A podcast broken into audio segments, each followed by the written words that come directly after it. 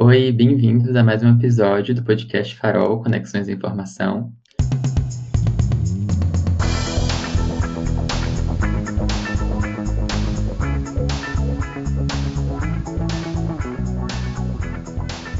Eu sou Arthur Bonfim, estudante de museologia.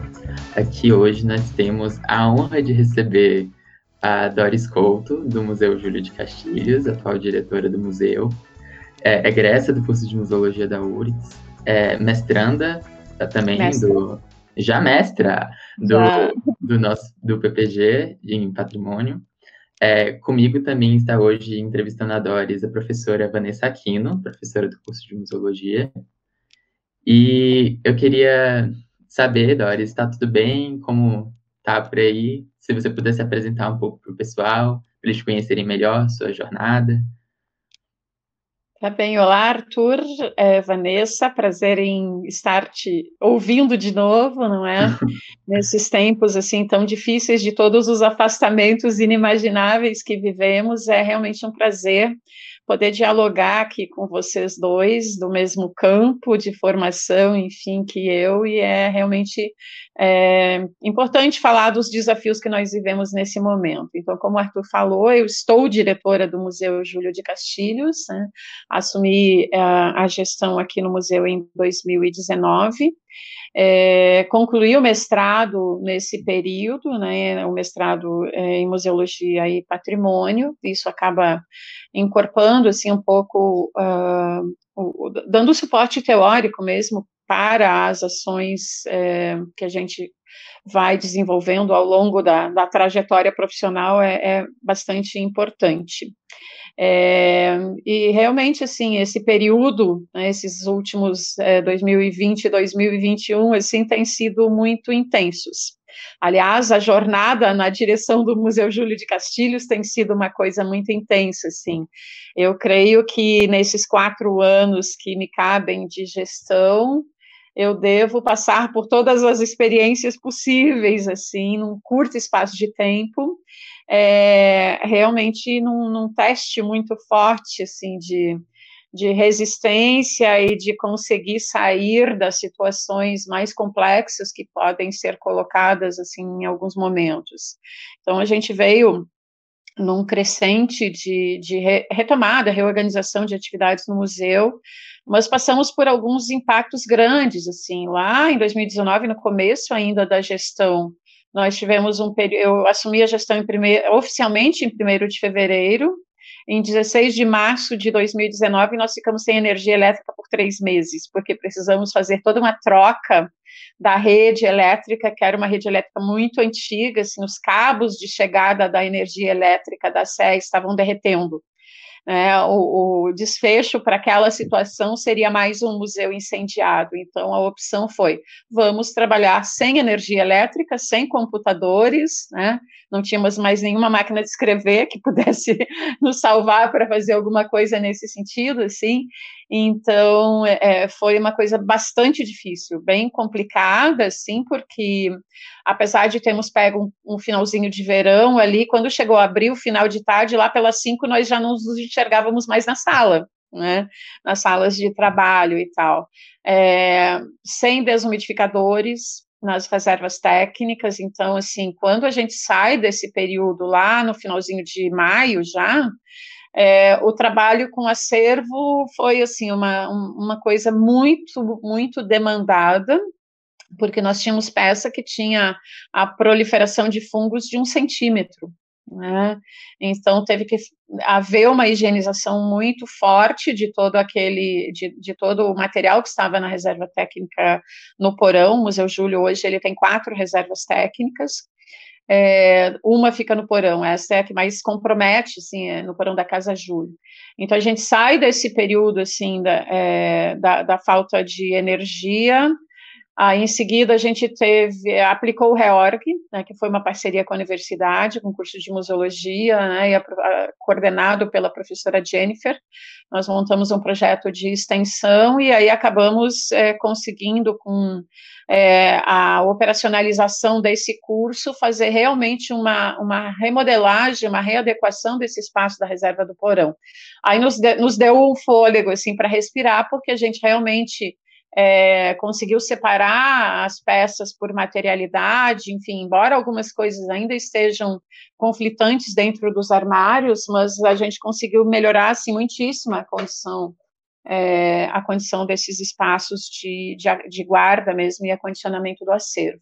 Então a gente sai dali é, no mês de julho do reorg, é, final de outubro a gente tem greve dos servidores, né? Então, aí eu passo a operar o museu só com os estagiários. Né? E aí a gente não tem mais a força de trabalho dos servidores da área administrativa é, e a área técnica. Então, perde-se assim uma força de trabalho muito importante durante um mês e meio, mais ou menos, durou isso e vai fazendo os trabalhos possíveis com uma equipe reduzida ali de quatro estagiários somente, eu e quatro estagiários, então bem complicado, isso vai até o comecinho de dezembro, é, em dezembro, na retomada da, da, equipe, na volta da equipe, né, e cabe dizer assim que eu entendo a, a greve como uma manifestação legítima de quem está se sentindo lesado nos seus direitos, mas obviamente que para o fluxo de trabalho no museu isso comprometeu, né, bastante, assim.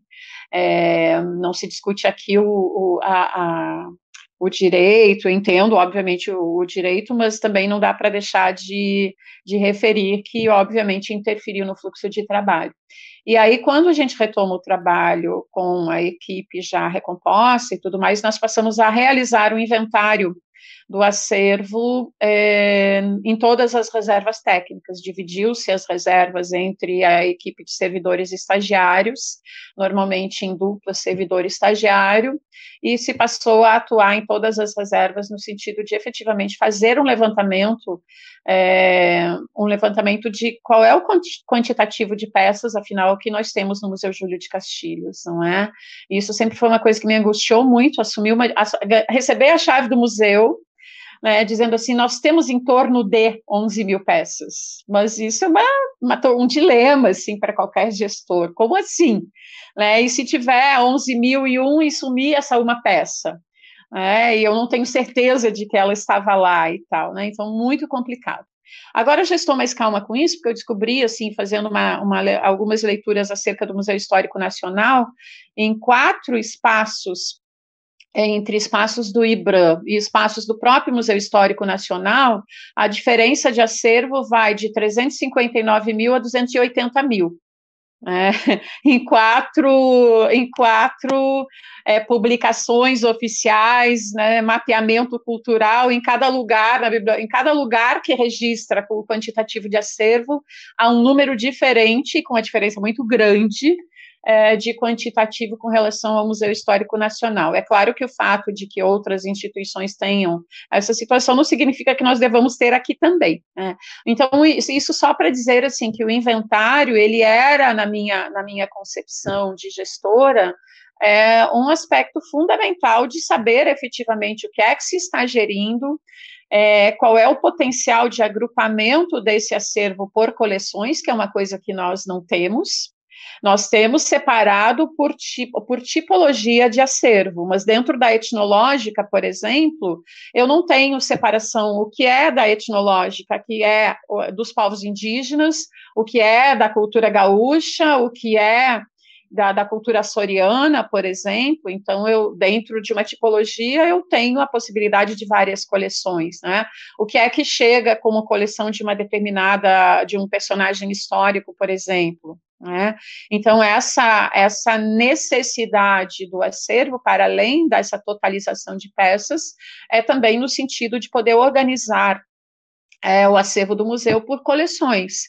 Isso facilita o controle, isto facilita e é, oportuniza uma, uma melhor uh, perspectiva do ponto de vista das exposições também, É, então, agora, por exemplo, nós vamos fazer um trabalho com a Fernanda Macheski, né, nossa colega da museologia, da, mestra também em museologia e patrimônio, com os têxteis, em que nós vamos organizar os têxteis por período. Então, nós vamos ter os têxteis do século XIX feminino, por exemplo, né, os têxteis vinculados às, à, à guerra XYZ, é, mas organizados, separados nos, nos, compartimentos de guarda e tudo mais. Então, isso qualifica, na verdade, o inventário é um primeiro passo para a qualificação dos processos museológicos dentro da instituição. Então, a gente passa aí, a partir de dezembro, a fazer esse inventário, é, muito mais longo do que imaginávamos, porque os problemas que a gente encontra quando começa a, a olhar para o acervo, eles são assim de um tamanho que a gente não supunha. Né? Então a gente começa a observar, por exemplo, é, que peças como baixelas, é, jogos de gamão, é, as fardas, por exemplo, é, cada componente da farda acabou sendo tombado com um número diferente. Então, é, é, cada, cada prato ou xícara de uma baixela é, a, a, a, xícara tem um número de tombo, o pires tem outro número de tombo. É, se eu tenho um conjunto de talheres que eu tenho as facas, os garfos, as, as colheres, os talheres de sobremesa, é, cada um recebeu isoladamente um número de tombo. Isso já me faz é, adiantar que o número de acervo estimado nas em torno de 11 mil, muito provavelmente baixe para algo em torno de 8 mil peças né, justamente por conta dessas categorias de acervos é, que foram é, computadas individualmente quando deveriam receber o número 001A, 001B, C, né, dizendo que é parte de uma mesma coleção. Então, a gente começa a observar isso, aí a gente observa que tem, as, tem, tem peça que não tem ficha, tem ficha que não tem peça, então tem, tem assim é, é uma coisa muito louca do ponto de vista de a cada a cada armário tem que parar tudo e descobrir o que é que aconteceu. Nós tivemos aquelas transferências né, de acervo que originaram o Margues, que originou o Museu Antropológico e o Arqueológico, né, foram peças que saíram daqui, no armamento que formou o Museu de Osório e tal, né, então, é, e tudo isso com uma documentação extremamente, assim, é, dispersa, muito dissociada, algumas coisas é, é, sem a informação consolidada, então tem que buscar uma coisa lá na, na documentação, na correspondência expedida e recebida, outra coisa está na ficha, enfim, é, então é um trabalho que está levando muito mais tempo, nós já estamos aí há mais de um ano nesse processo, e longe de acabar, bem longe ainda de acabar. O que nós estamos fazendo agora, que acordamos já que a equipe está em teletrabalho, nós estamos centrando os esforços no sentido é, de fechar uma coleção, então nós estamos dada a importância da exposição memória e resistência e da questão indígena é, na própria concepção de narrativa do Museu Júlio neste momento, nesta gestão, nós estamos centrando os esforços no sentido de, então, inventariar completamente a coleção etnológica dos povos originários e que esta seja até uh, uh, janeiro do próximo, até o próximo aniversário do museu, a nossa coleção inaugural no Tainacã. Contudo, essa coleção tem cerca de 800 peças. Nós já estamos, assim, agora fazendo a complementação de informação na planilha Excel, que vai permitir essa migração para a base de dados e metadados do Tainacan. É, estamos fazendo as informações complementares, né, buscando nas fichas, enfim. É, e ainda assim, depois teremos que fazer uma nova revisão, porque muitas fichas não têm a, não, não, não informa a forma de aquisição, se foi doação, se foi compra. Quando fala que é compra, não fala nada do valor, enfim, é, as informações são muito desencontradas. A gente vem de um histórico no Museu Júlio de quase que total desprezo à documentação museológica. Né? Nós tivemos um, um, período em que a documentação museológica teve muita importância, que foi ali nos anos 1930, mais ou menos, E eu não sei qual é a formação da, da, da, servidora, mas nós tínhamos uma servidora, talvez ela fosse arqueóloga ou algo do tipo. E aí a gente tem, especialmente nesta coleção etnológica, nós temos uma ficha muito importante do ponto de vista do conteúdo da informação, da descrição das peças e etc. E depois descamba geral. Assim, depois a coisa é, é tem uh, peças que, que não se tem nenhuma informação sobre a doação e certamente muita, uh, muitas das peças que ingressaram no museu elas uh, são precedidas de correspondência ao diretor do museu. É, é, tem um li nós temos um livro tem um livro, né, eu estou até pensando em retomar essa ideia, assim, que isso é um livro de 1900, na década de 1930 também, né? É, era um livro de portaria que toda a, toda a movimentação de correspondência, toda a movimentação de entrada de peça, saída de peça, tudo era registrado nesse livro né, o que é que estava transitando, para quem e para onde se destinava. Então, é, é, é uma montagem de quebra-cabeças. Assim, a gente está, nesse momento, montando um quebra-cabeças da coleção etnológica, é, que é uma das, das, maiores coleções, depois, junto da coleção militar, é, que engloba o armamento, engloba as fardas e os complementos, não é? É, são as, as maiores coleções que o museu possui. Então, é um trabalho que vai longe ainda, é, e a gente não pode nem fazer nenhuma força-tarefa como nós fizemos com o Reorg, porque nós não podemos reunir pessoas, né? senão nós já teríamos certamente feito um trabalho em parceria com a universidade, é, talvez com a professora Ana Celina, que é, ministra documentação, no sentido de fazer algo semelhante ao Reorg, um curso de extensão, e trazer alunos para esse processo no sentido de poder dinamizá-lo um pouco mais. Mas também é um processo que a gente já percebeu que não é um momento nem o um lugar, aliás, nada em museu pode ser feito de modo apressado, não é? Mas essa parte documental, assim como a parte do tratamento do acervo, nem pensado, não é?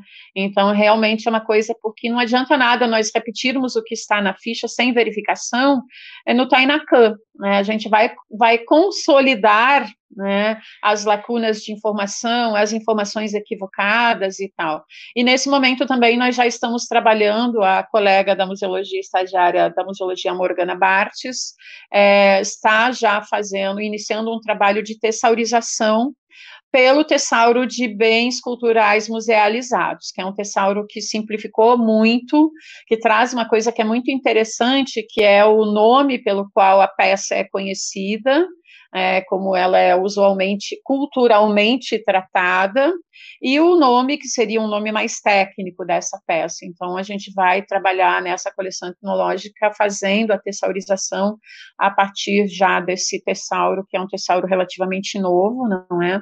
Mas que facilita bastante, assim, né? Então, é, é, é, possível para uma pessoa leiga que olhe para aquela documentação tessarizada e entenda o que, que está querendo dizer, diferente da classificação dos tessauros tradicionais adotados internacionalmente, é, até pelas características dos bens musealizados brasileiros mesmo, né? nós temos coisas muito específicas que são só nossas, e que a gente não vai conseguir categorizar, tessaurizar, é, usando um tessauro internacional e tal, né? Então, desafio a milhão, assim, e, e, realmente aquilo que demanda o trabalho mais em loco, sem, sem previsão de retomada. Né? Então, nesse, por isso a intensificação também desse processo de exaurir as informações dessa coleção, porque é o que, que se pode fazer à distância, não é? Complementação de pesquisa com bibliografias, enfim, contatos com outras instituições que têm acervos é, dos povos indígenas, no sentido de identificar peças. Nós temos muita peça nominada de modo equivocado, nós temos é, é, é, chocalhos de canela é, cadastrados como colar, nós temos tanga cadastrado, tangas de, de, é, de sementes cadastradas como colar, enfim, né? Então é um trabalho árduo, assim, mas um trabalho muito necessário porque é o preparo do museu para também é o futuro, enfim, para processos menos traumáticos do ponto de vista dos fazeres museológicos. É. Nossa, Dori, super interessante, assim, eu, eu sempre comento que um trabalho, quem trabalha em museu sabe que é um trabalho para muitas vidas, né? A gente não consegue finalizar, porque, enfim, são muitas demandas e realmente existem essas, esses reflexos, vamos dizer assim, né, de gestões anteriores, de ações anteriores, né, é, que também impactam no, no contemporâneo. Então, assim, essas questões de estar sempre fazendo um movimento, né, de diagnosticar o que vocês vêm fazendo, né, aonde, quais são as prioridades? Bom, é a documentação, vamos atacar aqui, é a conservação, vamos atacar aqui, mas sobretudo o que eu percebo é, bom, o Museu Júlio é o museu mais antigo do Rio Grande do Sul, então imagina, fico eu, né, sempre que encontro Adores, fico pensando, né, nessa gama, nesse acervo enorme, nesse acervo riquíssimo, porque é, como ela mesmo comentou, né, ele foi responsável por é, vamos dizer assim, originar outros tantos museus que existem né, no nosso estado. E, e, realmente eu enxergo, eu concordo plenamente contigo, né, Doris, dentro da perspectiva da salvaguarda, documentação e pesquisa museológica são fundamentais para a gente desenvolver as nossas outras tantas atividades, né? Seja no campo da própria conservação, porque se eu não tenho né, uma boa documentação, eu desconheço a peça, né, e, e para fazer qualquer tipo de intervenção, isso também é super importante, é, é uma troca, né, é um trabalho contínuo, e para eu poder comunicar essa, esse artefato, né, pensar uma exposição, pensar uma ação educativa cultural, eu preciso dessa pesquisa, eu preciso desse embasamento documental, então eu preciso que a peça esteja em boas condições para ser exposta. Tudo isso, né, é um grande, tudo isso faz parte, né, do processo de musealização, mas demanda muito trabalho, né, de todos os profissionais. Então, eu imagino os desafios enfrentados, né, durante a pandemia, de não poder ter essa, essas ações sendo realizadas, uh, mesmo que paulatinamente, mas assim com um ritmo que já vinha sendo, né, instaurado por ti desde 2019. Uh, e fico pensando assim nessas nessas alternativas, né? Se tu pudesse comentar assim quais foram os, as, enfim, o que foi viável, o que seguiu sendo, um pouco tu já comentaste a questão da realização da pesquisa, mas eu sei que tiveram ações de curadoria também, que vocês tentaram seguir pensando algo nesse sentido, né, estratégias de comunicação, uh, se tu puder comentar um pouco dessas, desses desafios claro. uh, e dessas né, variáveis que foram surgindo ao longo do tempo, seria bem legal. É, esses, esses novos tempos assim que nos foram apresentados, eles fizeram com que não só no âmbito da, no âmbito pessoal, mas especialmente no âmbito daquilo que é a nossa atividade profissional, precisa ser totalmente reinventado. Assim. É, o Museu Júlio ele vinha de, umas, de, de últimas experiências, por exemplo, na promoção de exposições nos períodos que me antecederam, em que a pesquisa ela foi de certa forma negligenciada. Eram exposições que traziam a etiqueta com a informação que continha na ficha, né? Doada por fulano de tal, aquela coisa que a gente está muito acostumada a observar também em muitos museus é, por aí afora, assim, né? Sem é, maior busca por, pelo uso da peça, pela procedência, enfim, pelo contexto de criação, que diz muito sobre ela, sobre o momento econômico, o momento tecnológico do, do, do lugar e tal, né? Então, é, eu costumo dizer que, claro, que ninguém gostaria de ter passado, de estar passando por esse período pandêmico.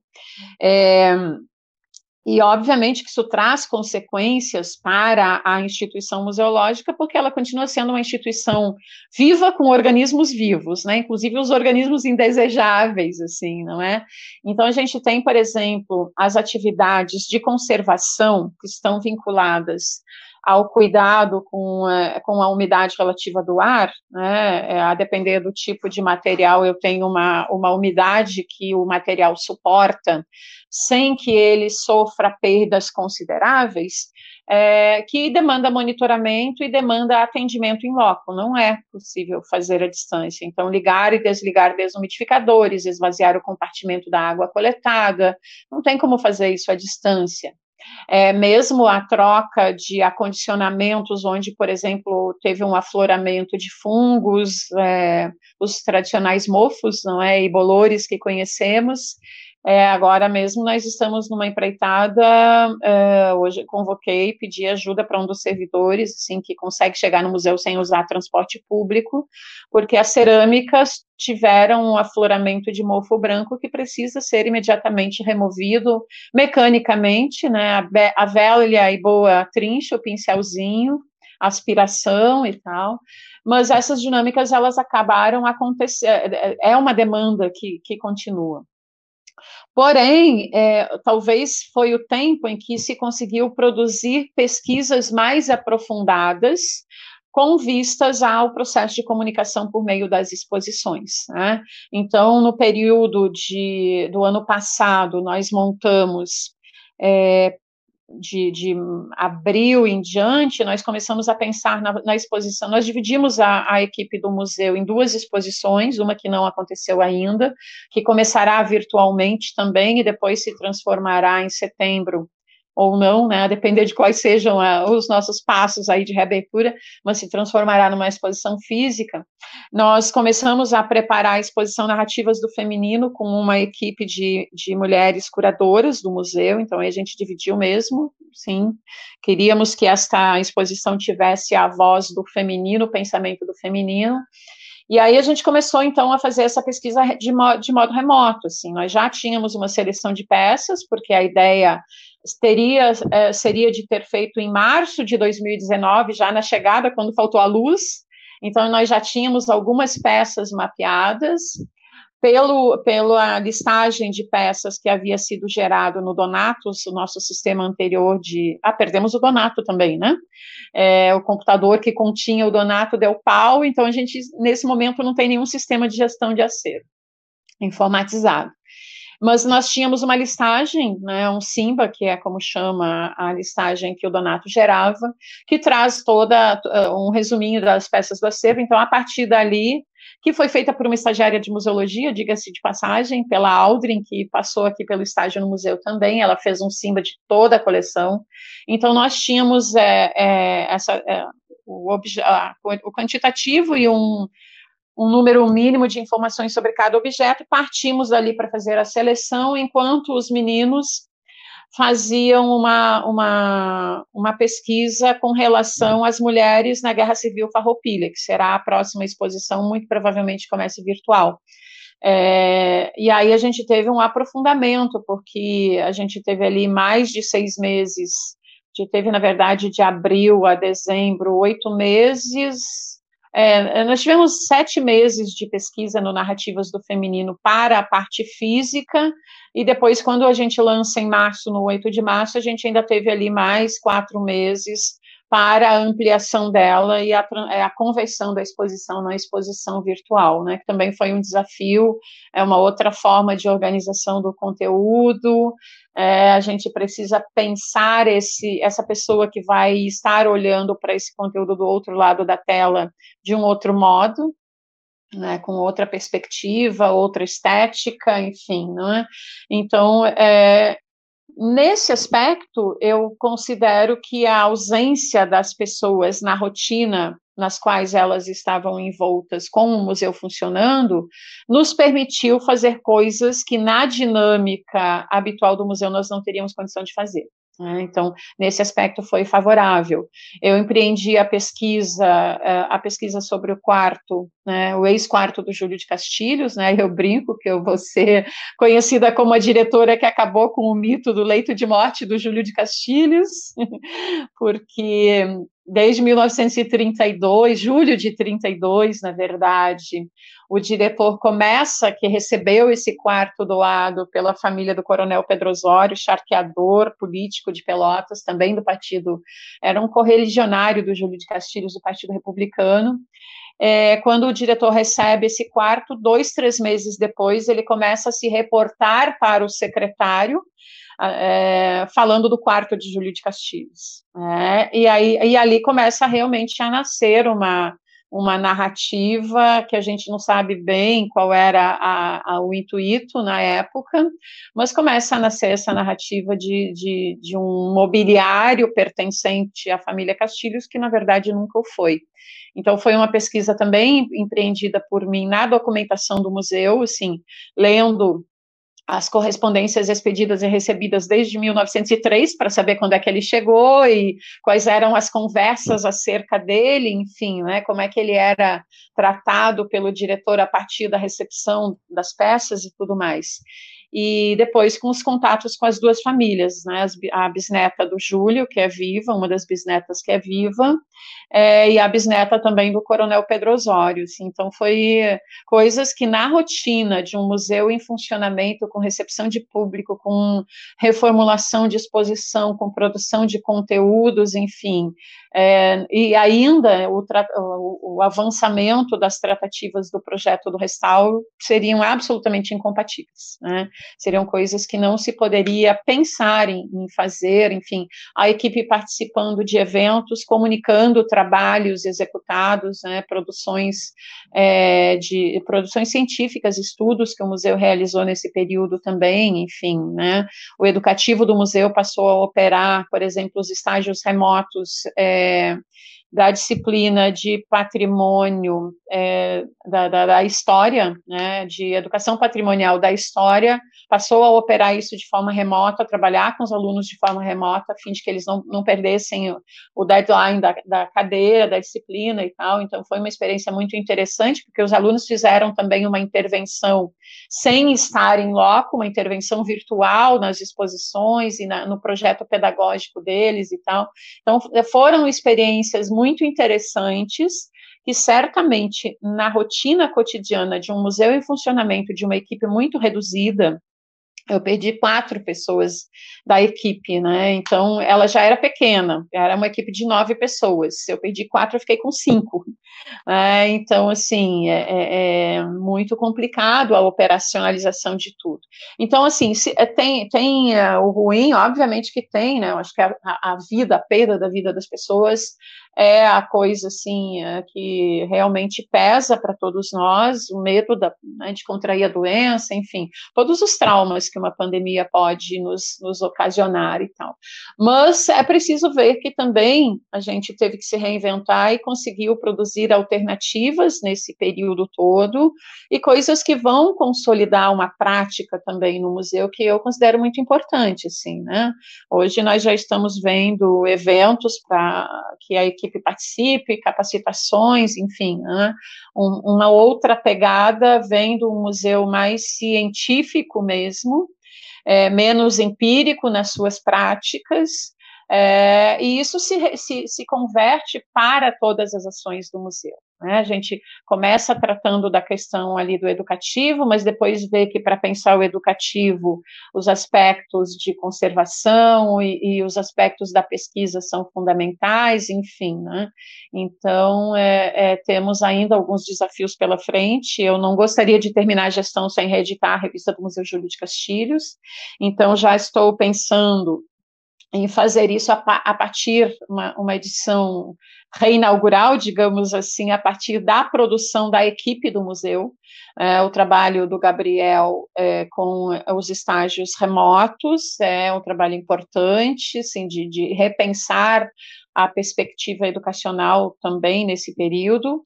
É, o próprio trabalho da, do inventário que está sendo coordenado pela Angelita, é, a, a, pesquisa que eu empreendi acerca do quarto e outras que estou fazendo agora na reformulação das exposições que, de, de reabertura, né? Então, assim, ainda bem que a gente não fica fecha e abre como comércio, né? Porque não ia dar para fazer a exposição de reabertura toda hora, não é?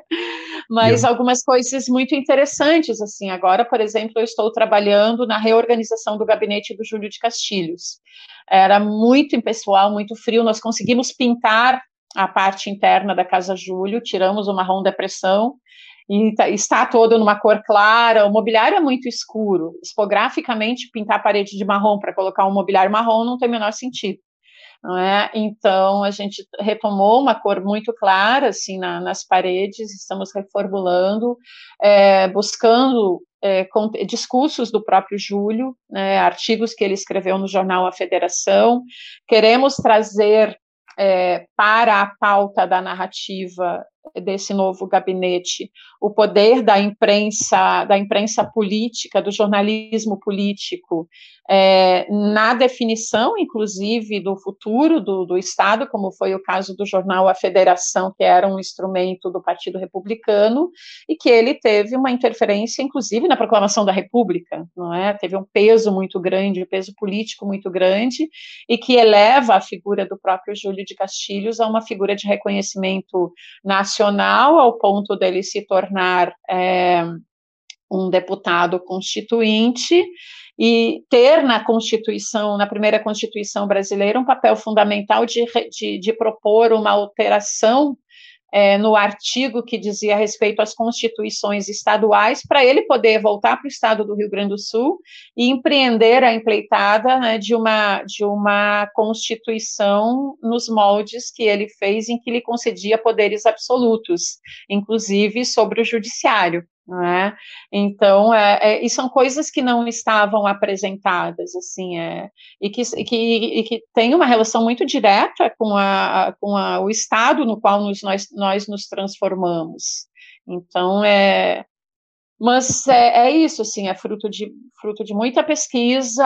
Eu estou lendo todo o pensamento político do Júlio de Castilhos para poder entender isso e transformar isso numa narrativa, enfim, não é?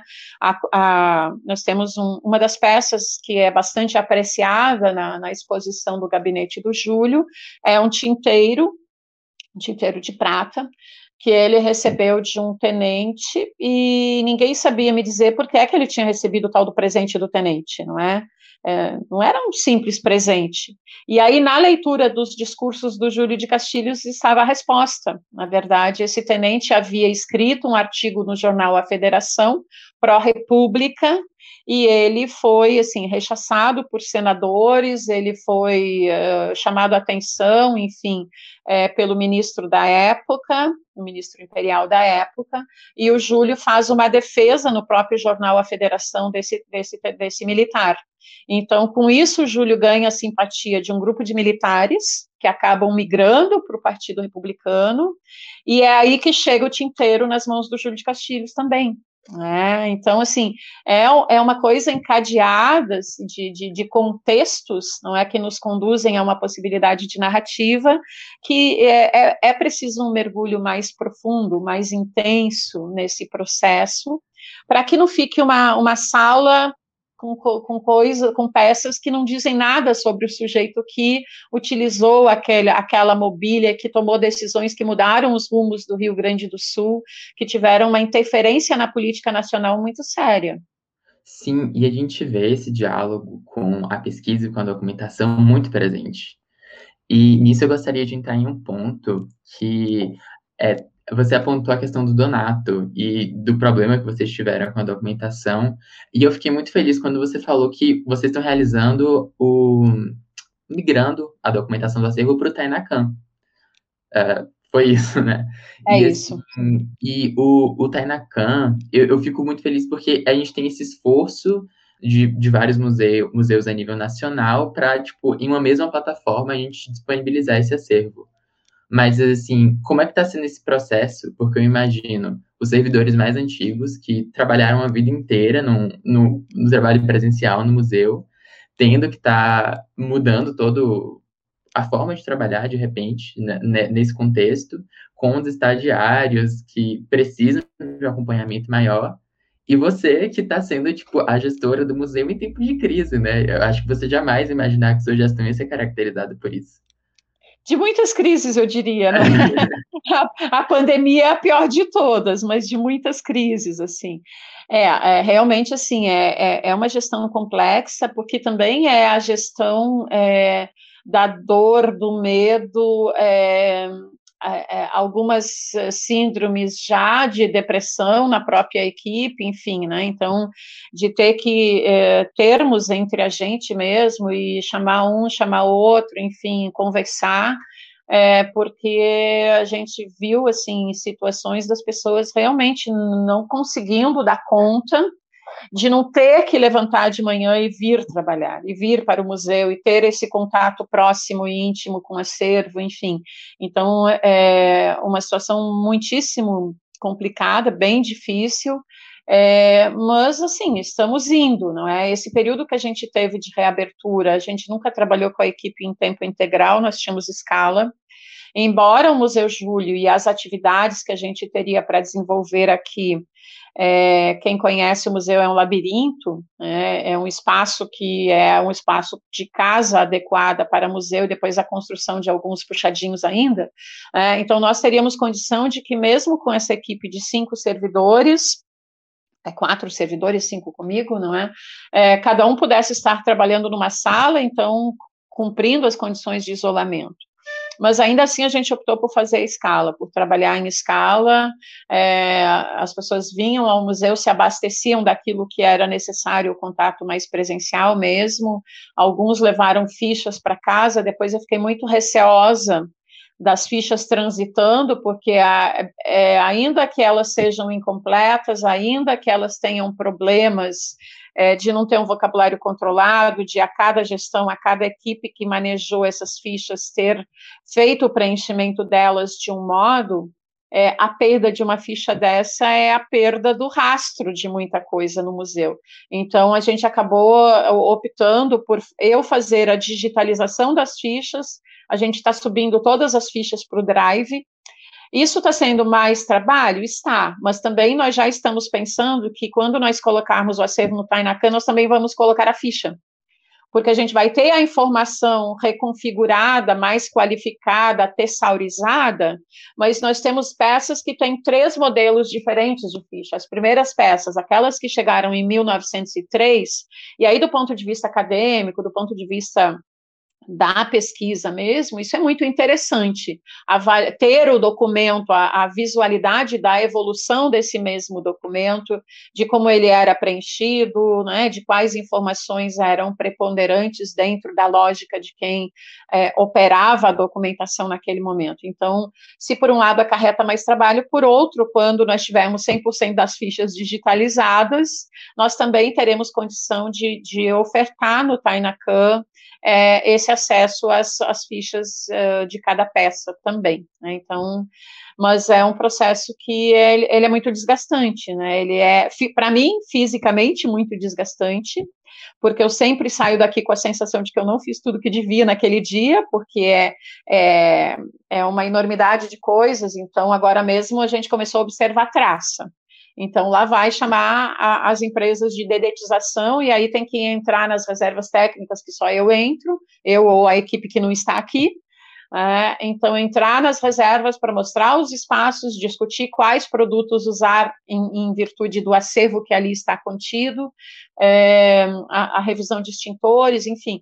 Então, não é só o trabalho, né, a, a vida do museu não tem o público, mas o resto todo continua né, os procedimentos burocráticos de compras, enfim. Né, e nesse meio tempo, a gente conseguiu, a nossa associação de amigos é, aprovou um projeto na Lei Aldir Blanc, foram 94 mil destinados à equipagem do Museu Júlio, então, estamos assim, é, compramos mais oito desumidificadores, as salas de exposição ganharam desumidificadores, que é uma coisa necessária. Na memória resistências, nós temos, é, nós temos a, o acervo de as plumagens, né, que são muito sensíveis. É, na exposição Narrativas do Feminino, nós temos os têxteis, no gabinete do Júlio, nós temos é, quadros, enfim, nas próprias reservas, obviamente que todo o cabedal de acervo demanda a desumidificação.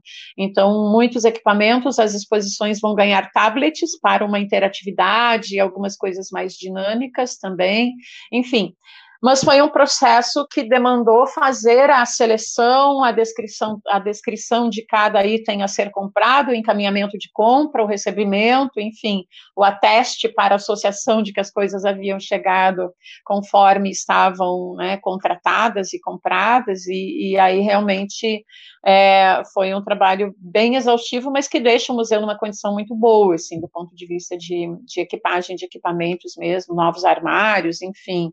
E aí gente comprou de tudo mesmo, né, escadas com segurança para a gente poder fazer o trabalho de montagem de exposição, trocas de lâmpadas e tal, é, já estavam muito frágeis, enfim.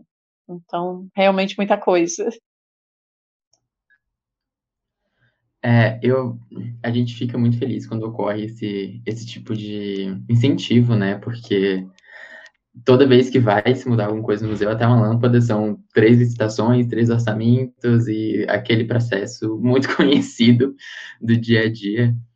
Mas, assim, eu, eu fico feliz de também poder pontuar que existe alguém que teve um, um preparo na conservação, que no caso né, a Doris fez todo, todas as cadeiras de conservação necessárias, teve nos cursos, e a gente vê isso refletido na reserva técnica. Porque quando a, aqui a gente recebe muitos, muitos gestores de museus do Rio Grande do Sul, e pela novidade do curso, né, o curso ele é muito novo no, no, estado, a gente vê que muitos são os primeiros museólogos, e eles estão lidando com os desafios de ser o primeiro museólogo, o primeiro com olhar para a documentação, através do, dos recursos teóricos que a gente tem, primeiro com olhar para pesquisa e para conservação com esses olhares. Então, uma, é uma pergunta que eu sempre trago de começo, que é qual foi o, impacto dessa sua formação, mas que a Doris meio que já mostrou, assim, a fala dela foi permeada por tudo isso, sabe? P pela ação dela na, na documentação, na pesquisa, na conservação.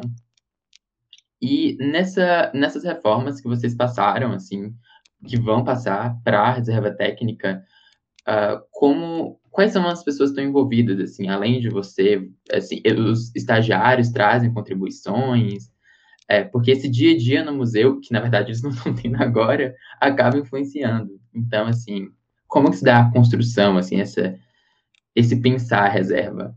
Certo. Então. É, na verdade, eu tenho uma prática, adotei uma, é uma prática de vida, na verdade, né? É, que é do compartilhamento das experiências e do compartilhamento das decisões. Às vezes eu até me acho molenga demais, é, porque acabo realmente compartilhando muitas das decisões e, e, obviamente, quando a gente se propõe a isso, a gente também se coloca numa situação de certa fragilização, né, porque, bom, é, os processos eles acabam sendo mais longos, as discussões se potencializam, se ampliam e tudo mais. Mas o que eu observo, assim, Assim, é, é, o aspecto muito positivo disso e do qual eu não abro mão é que quando as pessoas elas são partícipes, elas também se veem, é, elas também uh, isso gera um sentimento de pertença que é um legado que fica. É, então, assim, é, ter uma pessoa que está coordenando o inventário é, um, é uma servidora. Quando eu não estiver aqui, embora eu vá fazer o concurso para voltar e ficar, né?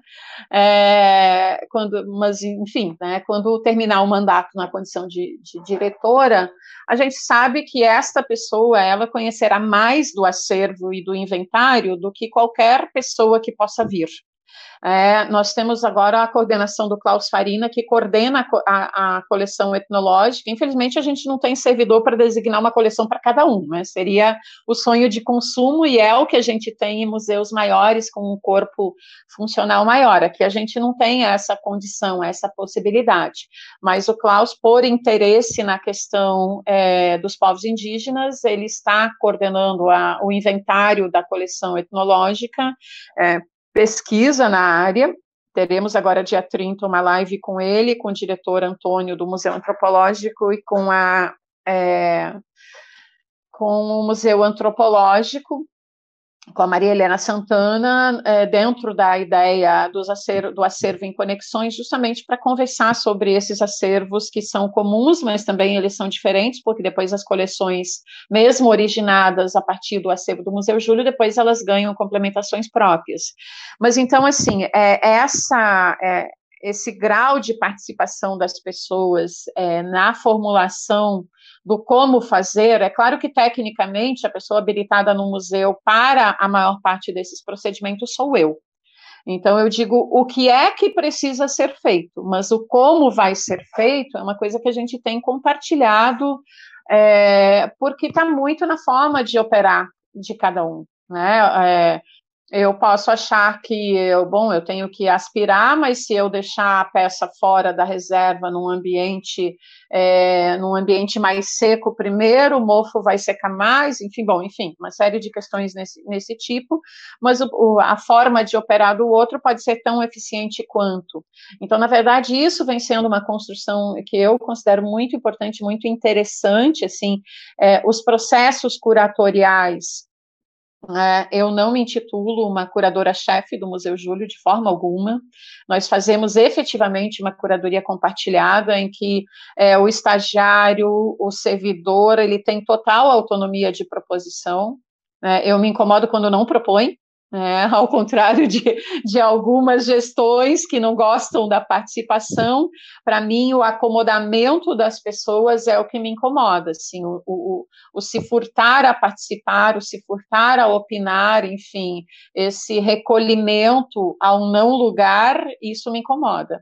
É, então isso tem gerado assim algumas experiências muito interessantes é, causou um des, um, uma situação de desacomodar as pessoas, né, especialmente porque é, no serviço público a gente vem, e, e, eu passei por um período ali de uns três meses iniciais, em que eu tinha, em geral, uma mesma pessoa, mas eu ouvia quase todo santo dia a mesma coisa, assim, não, isso é porque tu estás chegando agora, porque no serviço público as coisas não são assim, é, então, desacomodar isso, sabe, não é uma coisa fácil, é uma coisa, assim, que leva tempo, é preciso é, paciência e tato, porque a depender de qual é a forma que a gente empreende para fazer isso, é tiro no pé, e a gente realmente, ao invés de, de angariar é, parceria de trabalho, a gente acaba tendo é, o boicote como aquilo que vai surgir né, desse procedimento.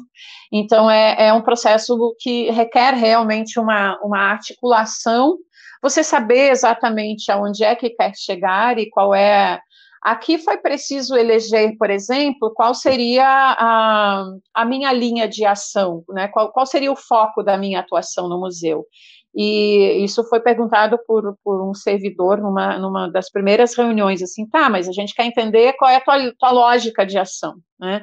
Nós vínhamos de uma direção anterior cuja lógica era pautada em eventos, em promover o museu através dos eventos, é, mas as ações com as ações é, de cuidado, de tratamento, as ações mesmo, as ações de exposição, elas não tinham um aprofundamento que eu entendo que deva ter.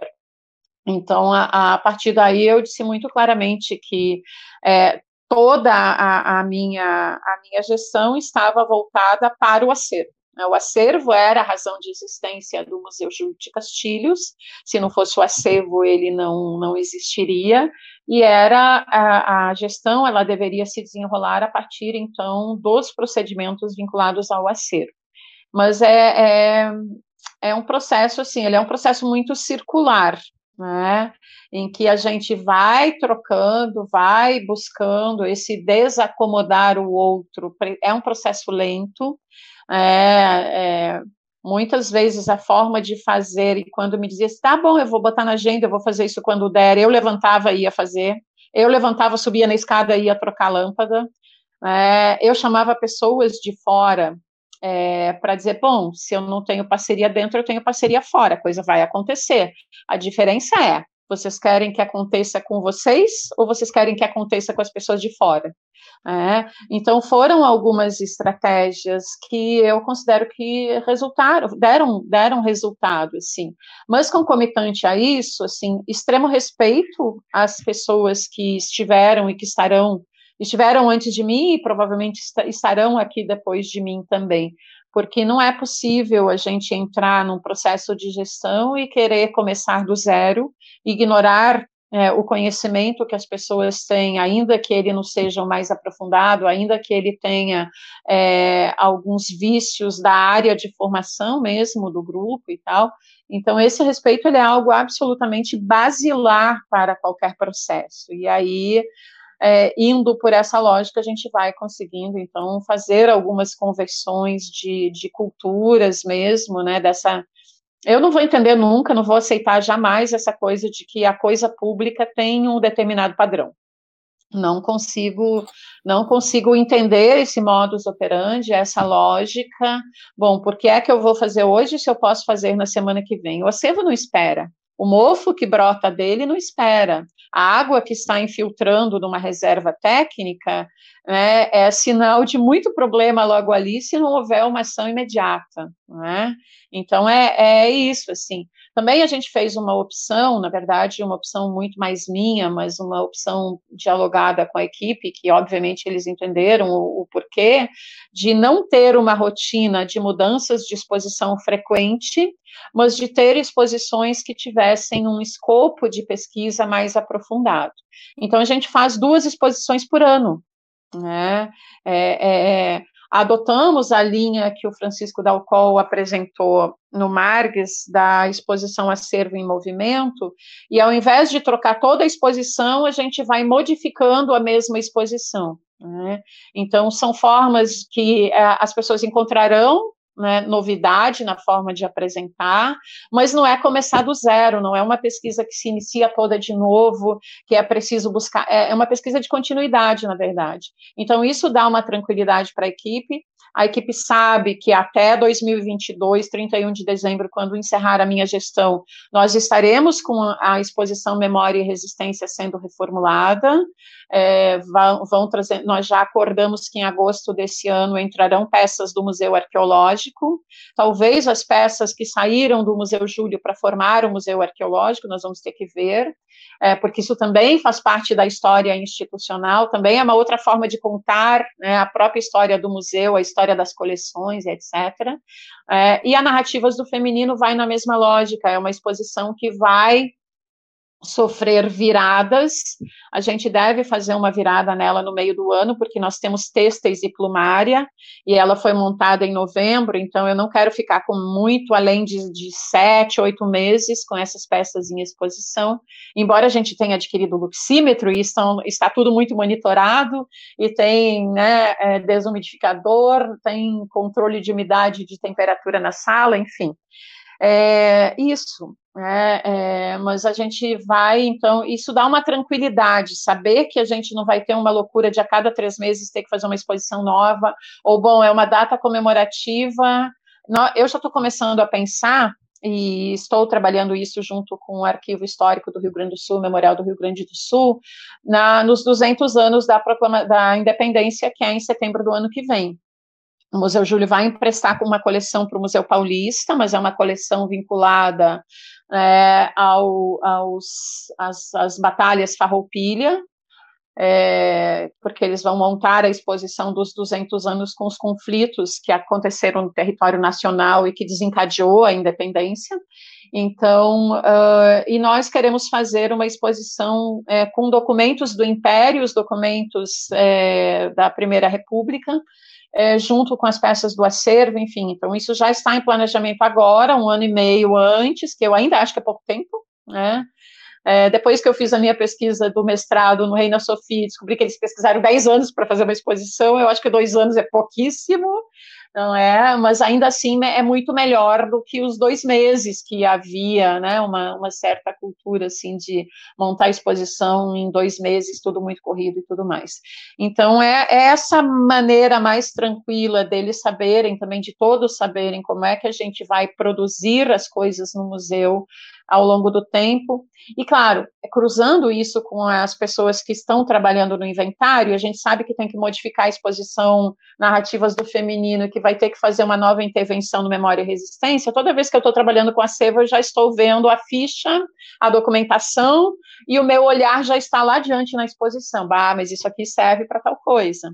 Eu limpei uma, uma peça que é um brasão do Império, né, 1800 e alguma coisinha ali, em latão, e, e, e, ali eu comecei a pensar a exposição, da, a exposição dos 200 anos da independência, né? Aí vi que a gente tem um conjunto muito grande de brasões é, é, do Império, de bandeiras do Império, enfim, de bandeiras de colônias portuguesas no Rio Grande do Sul, e que vai dar uma coisa bem bacana, bem legal, assim. Então, é um processo, na verdade, ele parece separado, mas ele acaba sendo todo misturado, não é? Todo entremeado pelas outras ações que o museu desenvolve. E aí, claro que isso também é o desenvolvimento da equipe é, no sentido de pensar dessa forma. Né? O inventário não é só o inventário, o inventário é um conhecimento mais aprofundado daquilo que nós temos em acervo, e que a hora que eu tiver que pensar uma exposição, eu passei por aquele armário, eu sei onde está a peça, eu sei o que eu tenho lá. Então, eu começo a pensar a partir do, daquilo que eu já sei que nós podemos disponibilizar, enfim, de, de acervo, de informação e tudo mais. Uhum. Posso, posso fazer uma pergunta, Arthur? Claro. O uh, ah, que, que eu pensei, né, Doris, como tu entrou nessa questão, né, da curadoria de exposições, uh, a exposição Narrativas do Feminino, ela foi vamos dizer assim, ela teve um processo de adaptação para o cyberespaço, né? E aí a gente consegue, né? Depois pode passar para nós o link certinho para estar tá no episódio. Mas é interessante perceber, né, que eu, por exemplo, visitei a exposição física, né? E ali no, no virtual, enfim, são duas experiências diferentes, né? Tanto quanto complementares, eu acho que isso é bacana de pensar.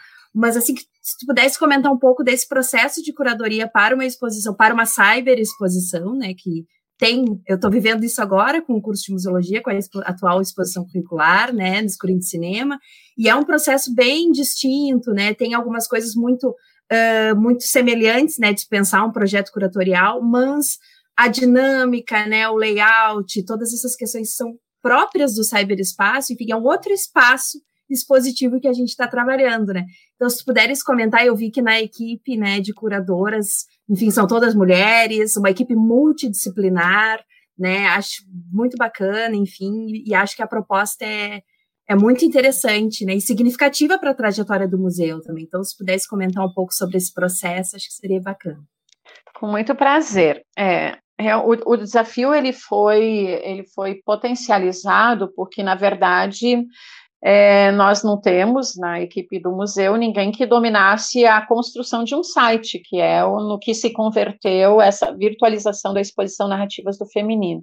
Então, a gente começou a fazer um exercício em que é, da equipe quem quisesse é, começaria a fazer a sua exposição dentro do site, dentro do Wix, que foi a plataforma que nós utilizamos, e depois nós veríamos daquelas, daquelas proposições, se alguma a gente conseguiria reformular e, e, avançar com ela, o que que misturaria de uma na outra, e assim a gente fez um exercício primeiro com a plataforma em si.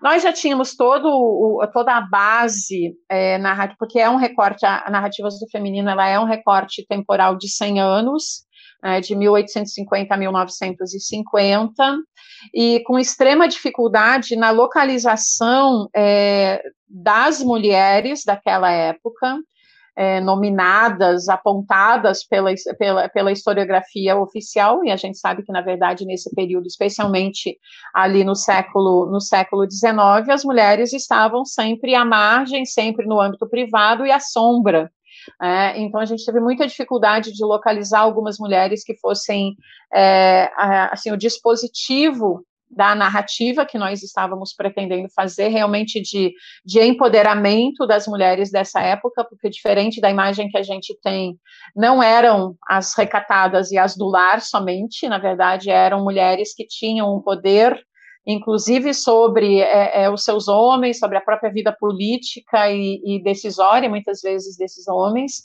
mas que efetivamente isso não era trazido e não vinha a público. Então, converter esse processo nos permitiu fazer algumas coisas que o espaço físico da exposição não permitia, é, ampliando conteúdos, por exemplo, é, o Você Sabia é uma sessão da exposição virtualizada que nós não temos ela é, na exposição física, porque não tem espaço físico no museu que nos permitisse fazer. Então, lá a gente explora uma série de curiosidades sobre os mais diversos assuntos, os mais diversos temas é, é, do universo feminino, nesse recorte temporal, que na, na exposição física não tem. No que tange às lavadeiras, por exemplo, é, a gente consegue trazer uh, também as lavadeiras do Abaeté, é, como é que as, as, mulheres negras lavadeiras são retratadas pelos pintores, pela música. Então, a gente agrega mais conteúdo dentro da mesma temática, dentro do mesmo recorte temporal, pelas facilidades da ilimitação que o espaço, que o cyberespaço nos oferece, não é? Então, ainda a proposta, a gente não, não ainda não está não recebeu ainda contribuições nesse sentido, mas é, essa sessão, você sabia, da, da, da Narrativas do Feminino Virtualizada, é uma sessão que a gente propõe que seja interativa, que o público nos mande é, questões curiosas, né, obviamente acompanhada da fonte, e a gente passa a incorporar essa participação do público na sessão, você sabia, é, da, do site, do, da Narrativas Virtualizada. Então, tem algumas, tem, tem muitas diferenças na, na forma de operacionalizar. Nós queríamos ter que a exposição virtualizada remetesse para as pessoas que estiveram na exposição física também ao ambiente físico. É, e aí a gente acabou escolhendo a cor como forma de fazer isso, né? Os nossos textos aqui, é, pelas características da cor de parede, enfim, prédio tombado para trocar cor é uma, é uma celeuma e tal, embora tenham pintado naquele marrom, né? Naquele, é, em outros tempos. Mas, é, então, fazer esse processo, a gente buscou algumas vinculações, né? Tinha alguns objetos que são muito esteticamente muito significativos na exposição, como é o caso dos leques. Então, nós trazemos na exposição virtualizada os leques, fazendo a abertura da exposição, enfim. Ela tem um catálogo que nós só vamos conseguir implementar quando as pessoas retornarem ao museu. A página do catálogo não está visível, mas nós vamos oferecer um catálogo com a informação de cada peça, já um ensaio para o Tainacan também, é, mas uma informação de cada peça com as fotos, e aí a gente está fazendo foto de catálogo e foto museológica, aquela que aparece a fitinha com as dimensões e tal. Então a ideia é, é que a gente consiga, antes, obviamente, da próxima, da virada da exposição física, trazer essa experiência é, do catálogo da, das peças que ali estão é, para é, o ambiente virtual. Por falar nisso, né, nessa exposição, mais um trauma, assim, mais um teste de gestão que eu vivi, nós tivemos o roubo de uma peça da exposição física. É, é, nós tínhamos uma cigarreira de prata de 1940, num cubo de vidro parafusado, e um dia eu estou dando uma entrevista para a TV Justiça, e quando eu passo lépida e faceira pelo cubo, falando com a, com a jornalista, eu olho para a vitrine e ela está toda desalinhada e faltando a peça, que só a etiqueta da peça no lugar. Bom, no meio de uma entrevista com o cinegrafista atrás de mim, cara de paisagem, dá um jeito de terminar a entrevista de uma vez, acaba ali, acabou o papo, é, e uh, fui, né, fui ver efetivamente se porventura, uh, como a, as peças haviam sido fotografadas já no intuito de fazer o catálogo e de fazer algumas, é, uh, conhecendo o acervo com as peças da exposição, se não teriam ficado deslocadas no local da fotografia, que a gente fez uma reserva não estava, conversei com todo mundo, e aí a gente foi olhar para o cubo e viu que o cubo estava arranhado, realmente estava tudo desalinhado ali dentro. E aí, conversando com um servidor que tinha vindo no museu naquele dia, ele disse: Ah, já aconteceu isso antes e as peças foram vendidas é, nos antiquários ali de baixo. Saí correndo na hora. Eu digo: Eu vou lá. Cheguei lá, falei com um dos. Estavam quase todos fechados, mas tinha um na porta ali, né, com a cortina baixa e tal. Falei com o dono do antiquário e ele me disse: Olha, eu tenho um grupo do WhatsApp, tu me manda uma foto da peça que eu vou mandar para todos os colegas. Né, se alguém oferecer, a gente segura e te chama. Se alguém comprou, a gente vê o que, que faz. Né? Aí eu cheguei, bom, aí eu cheguei e fiz um card, né, SOS Patrimônio, aí já foi, já fiz, fizemos uma coisa bem rápida, assim, é, encaminhei o card com a foto, com o número de o número de tombo que estava dentro da peça, daí a importância também né, da localização da numeração, enfim, é, da forma como a numeração é inserida na peça, porque se é uma etiquetinha que retira já era, já não tem mais identificação, enfim. Então, uh, cinco minutos depois que ele disparou o card no grupo do WhatsApp, eu recebo o telefonema do, do antiquário que tinha comprado a peça. Né? Não, vem, a peça pega, vem, vem buscar a peça tal. Mas, assim, então, é, isso nos chamou a atenção para a questão da segurança nas vitrines. Resumo da ópera, com recurso da Lei Aldir Blanc, as nossas vitrines agora estão com alarmes. Então, qualquer invasão da vitrine, acho que deve ser as únicas vitrines que eu conheço no Rio Grande do Sul que vai ter o sensor. Tá? dentro da vitrine. Então, se levantar o cubo, ela vai disparar 120 decibéis, se abrir a porta, idem. Então, a gente está colocando realmente aonde entende que são é, que é mais sensível do ponto de vista da segurança. Colocamos câmera em todas as salas de exposição, o museu está todo equipado de novo com câmeras, né? É, também aquisição da Lei Aldir Blanc, enfim, com sensores de presença para questão noturna. E, então, isso, assim, né? Infelizmente, é, foi preciso uma situação dessa é, e, e, ter conseguido recuperar a peça, né, eu realmente teria ficado muito mal de, de ter perdido a peça é, de modo mais perene e tal, né, então, é, mas serviu para realmente alertar para a necessidade de que a gente tem isso, e é um dispositivo muito pequeno que vai dentro da vitrine, é, é visível e é para ser visível mesmo, né? Mas não é alguma coisa que vai interferir na expografia, ele vai na área de fechamento, é, entre uma porta e outra, quando dá o deslocamento é que ele vai acionar e tal, né? Então, é, já ficamos mais tranquilos, e aí, obviamente, que agora, quando instalamos as câmeras, já vimos os aspectos de vulnerabilidade da, e da relevância dos acervos para fazer também o posicionamento das câmeras é, e tudo mais, né? Então, N coisas acontecendo, casos de pandemia, não é? Eu estou escrevendo um livro, né? Porque eu acho que não dá para passar por um processo desse, assim. É, uma coisa é o que a gente vê de gestão de museus baseado nas técnicas da administração geral, ou mesmo de administração é, é de instituição de patrimônio, mas Cada instituição será sempre um caso específico, com as suas peculiaridades, enfim, que vão desde a edificação e os problemas dessa edificação em si. Então, a gente teve, ah, a gente teve o alagamento na reserva técnica, não é? Que não era possível passar pela gestão sem um alagamento, não era um teste suficientemente bom. Então, a gente teve um alagamento na reserva técnica, estamos treinados em salvar acervo. Então, todas essas coisas, assim. Então, tô, o estou título... escrevendo sobre isso. Eu ia te perguntar, o título do livro vai ser algo tipo Memórias de uma diretora, Memórias de uma museóloga. É, na verdade, assim, é, é, é, eu estou fazendo uma brincadeira com o título, ele ainda não é, não é um título. Não precisa não é dar spoiler, Doris, fica é, Não é, não é um título definitivo, mas eu estou fazendo uma brincadeira é, em função de uma situação expográfica que eu encontrei aqui bastante absurda é, logo na chegada, é, e, e, a. Eu, eu não, nem lembro bem como é que ele começa, mas eu sei que a, o, o título, o composto do título é entre a estrela de xerife e a fibra ótica, porque assim são ah, coisas é, é, uma peça do acervo, não é?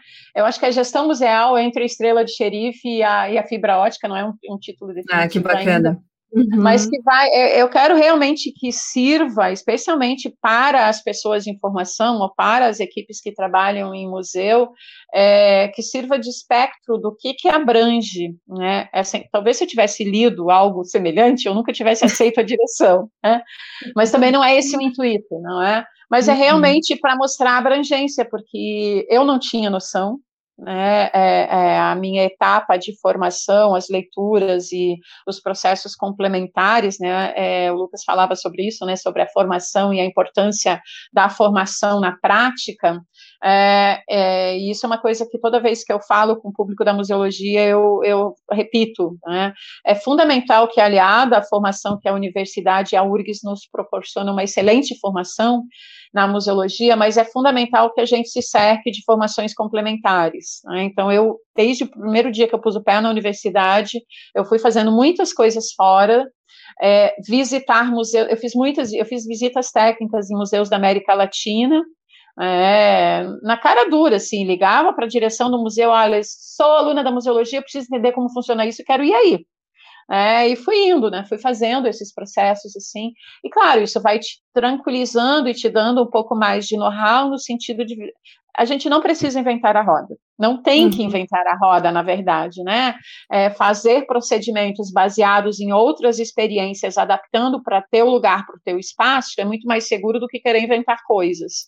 É, então certeza. tem sido assim esse esse processo que eu estou querendo espelhar nessa publicação, no uhum. sentido realmente de falar um pouco do cotidiano.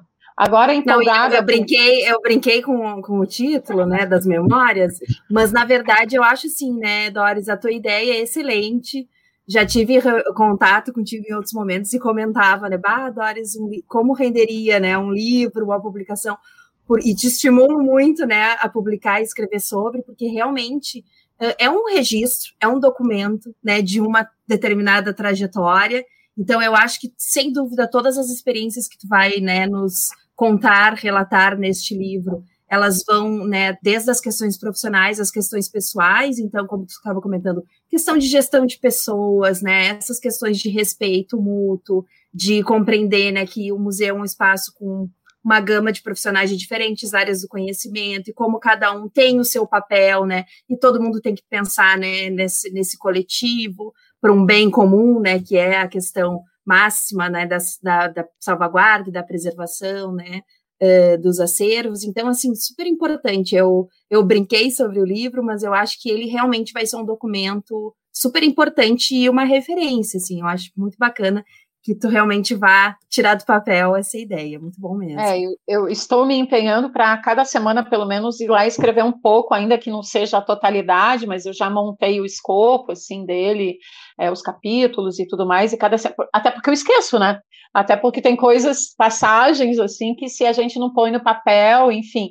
Bom, a gente vem, eu venho trabalhando com relatório de gestão, então, embora a gente não tenha publicado ainda o relatório de gestão, é, muito do, não, não nos pormenores que eu vou trazer no livro, mas muito desses episódios, assim, desses processos todos, é, estão também ali consolidados no relatório de gestão. E mais recentemente, empolgada aqui com o processo de higienização da Constituição de 1891 de prata do, do Júlio de Castilhos, prata, tecido e papel, então limpar prata não é um mistério, mas limpar prata com papel e uma, uma publicação de 1891 é um compromisso.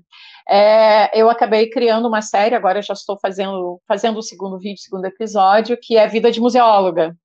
É, então, que eu também vou começar a trazer assim, um pouco dessas práticas cotidianas, algumas coisas no sentido realmente de socializar a forma encontrada para que se possa solucionar determinado, determinada questão, Outras é mesmo contando das coisas mais inusitadas que podem acontecer no cenário né, de, de um museu, no seu, nos seus bastidores e tudo mais. A ideia é uma, uma coisinha, são vídeos curtinhos, né, mais, mais leves e tal, mas que também ah, eu espero é, que contribuam, especialmente para quem ainda passa pelo processo de formação, no sentido de dessa troca de experiência mesmo, porque hum, conhecimento guardado só com a gente é um conhecimento que se vai com a gente, não é? Então é preciso realmente fazer essa troca, passar adiante, enfim, né? Contar um pouco de como é que a gente sai de determinadas situações e, e especialmente com esse compromisso que é muito sério, assim, né? É, tomar nas mãos uma peça e fazer o que quer que seja com ela, né, ainda que na melhor das intenções, isso é uma coisa muito séria, porque a gente pode ali estar comprometendo o acesso das pessoas no futuro é, com relação a, a, determinado tipo de acervo. Então, tem que primeiro saber o que está fazendo, ter segurança naquilo que está fazendo, metodologia para isso, enfim. Né? Então, é um processo um processo interessante, mas que também requer muito compromisso. Bom, Doris, nossa, sem palavras para te agradecer a participação aqui no Farol um dos nossos grandes objetivos é uh, a socialização, né, do conhecimento e, a, e o diálogo, né, para além dos espaços uh, da academia. Então, o, o, podcast ele se tornou, né, um, um grande, uma, uma grande ferramenta de, né, publicização da ciência, né, de divulgação científica. Isso para nós é muito bacana, né, te receber, né, como uma pessoa que que vem da, da museologia, que está na gestão de um importante museu né, no nosso estado e que vem desenvolvendo uma série de ações super importantes, né? E que nós conseguimos hoje, assim, ter um pouco, né, conhecer um pouquinho mais esses bastidores tão interessantes. Te agradeço muito. E para finalizar, eu gostaria de te pedir, então, que tu deixasse uma sugestão, uma dica cultural aqui para os nossos ouvintes. Tu indica alguma, algum livro, alguma série, alguma uh, publicação específica, enfim, que tu queiras deixar como uma mensagem também final da tua participação. Tá bom, eu quero primeiramente agradecer assim, pela oportunidade, acho que é, é realmente importante é, esses espaços que se abrem, é, e agora com essa era da virtualidade, com essa era inescapável da virtualidade e da qual também nós não poderemos nos desfazer, nós não teremos uma normalidade como a de antes, porque são ferramentas que chegaram, é, hoje a gente já age com elas com bastante naturalidade, elas chegaram realmente para serem incorporadas naquilo que a gente vai chamar de, de novo normal. É, mas é muito importante esses espaços de diálogo, esses espaços da gente poder apresentar é, as, as ações que vem desenvolvendo, especialmente nessa que é uma é a primeira instituição museológica da República Brasileira, né? 1900, é, é, o oitavo museu instituído no Brasil, ele antecede o próprio Museu Histórico Nacional. Então, não estamos falando de um processo qualquer de musealização, estamos falando de um processo que, justamente por se originar no período que se originou, é, tem na sua gênese tantos problemas como alguns dos quais eu relatei aqui. Né? Não era de se esperar que fosse diferente. Numa era em que, ainda que se tivesse algum contato com a museologia europeia, daí a implementar as práticas de modo mais adequado sem os profissionais aqui, é, as coisas realmente tinham uma distância bastante considerável. Então, então é muito importante essa, essa interlocução, poder é, dialogar e, e, e narrar um pouco dos procedimentos, dos processos que nós vivenciamos aqui. Lembrar que o Museu Júlio de Castilhos é, deseja a participação dos acadêmicos né, na construção de, de conhecimento a partir de TCCs, de estágios curriculares, de estágios voluntários. A experiência que o Gabriel desenvolveu do estágio de educação patrimonial no curso de História, nós podemos fazer também é, aos alunos da museologia de estágios obrigatórios, pensando conteúdos virtuais, enfim, né, atuando nos processos nos quais nós estamos empenhados nesse momento, ainda que de modo não presencial. Então, é, fica o convite, o desafio, é, o desejo de que o Museu Júlio continue sendo objeto de dissertações é, de mestrados e teses de doutorados, porque realmente o que nós temos aqui, e do ponto de vista de acervo, de acervo documental, da, própria história institucional, reflete a história da museologia brasileira, das instituições de memória, das formações das identidades regionais e nacional. Então, é, o convite a todos aqueles que nos ouvem, não só da museologia, mas de outras ciências, porque ah, em quase todas é possível, em alguma medida, nós temos processos de trabalho de pesquisa né, a partir do, do, acervo e dos processos que o museu é, realiza e, e, já realizou e tudo mais. É, tem uma dica, sim, eu assisti tem duas semanas um filme chamado A Escavação no net, na Netflix. É um filme muito legal, ele trata é, de uma escavação arqueológica e, de, e, que é de um acervo que hoje está no Museu Nacional de Londres. Ele é baseado numa história real. É, e é um filme bacana, assim, eu recomendo porque ele levanta algumas questões importantes sobre a propriedade de determinado acervo, é, ele, ele vai tratar também de algo que nós comentamos aqui, que é o respeito aos saberes, é, quando um dos, do, do, das, dos integrantes da equipe tenta é, se desfazer de quem havia trabalhado inicialmente na escavação e tudo mais. Então, é um filme que, para quem lida com a área do patrimônio, é um filme que traz discussões bem importantes, ele é muito bacana, é muito sensível, é um filme lindo, assim, tem uma fotografia maravilhosa, e eu recomendo, então, aqueles que são assinantes ou que podem ter acesso ao Netflix que assistam, é, porque super vale a pena, assim. E as minhas leituras ultimamente elas têm muito se voltado realmente para a questão aqui do próprio museu, enfim, então eu vou ficar devendo uma, uma leitura que não seja vinculada ao Júlio de Castilhos, que não seja vinculado aos processos é, museológicos de inventário, porque é realmente aonde eu estou mais mais embrenhada assim nesse momento. E a hora que chega em casa a última coisa que que sobra é fôlego para fazer qualquer outra leitura mais alternativa fora da área técnica.